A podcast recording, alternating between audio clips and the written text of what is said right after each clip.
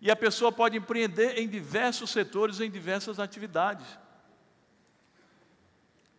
Pode ser empreendedor como profissional liberal, a gente vê muitos advogados, muitos médicos empreendedores fazendo diferente, sendo criativos e inovadores.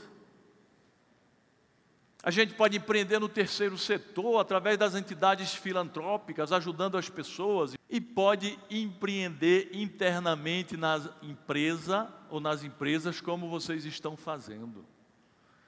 Vocês são grandes empreendedores, são empreendedores internos ou intraempreendedores. E vocês não sabem, pessoal, a importância do intraempreendedorismo para o desenvolvimento das empresas de alta competitividade, de alta performance,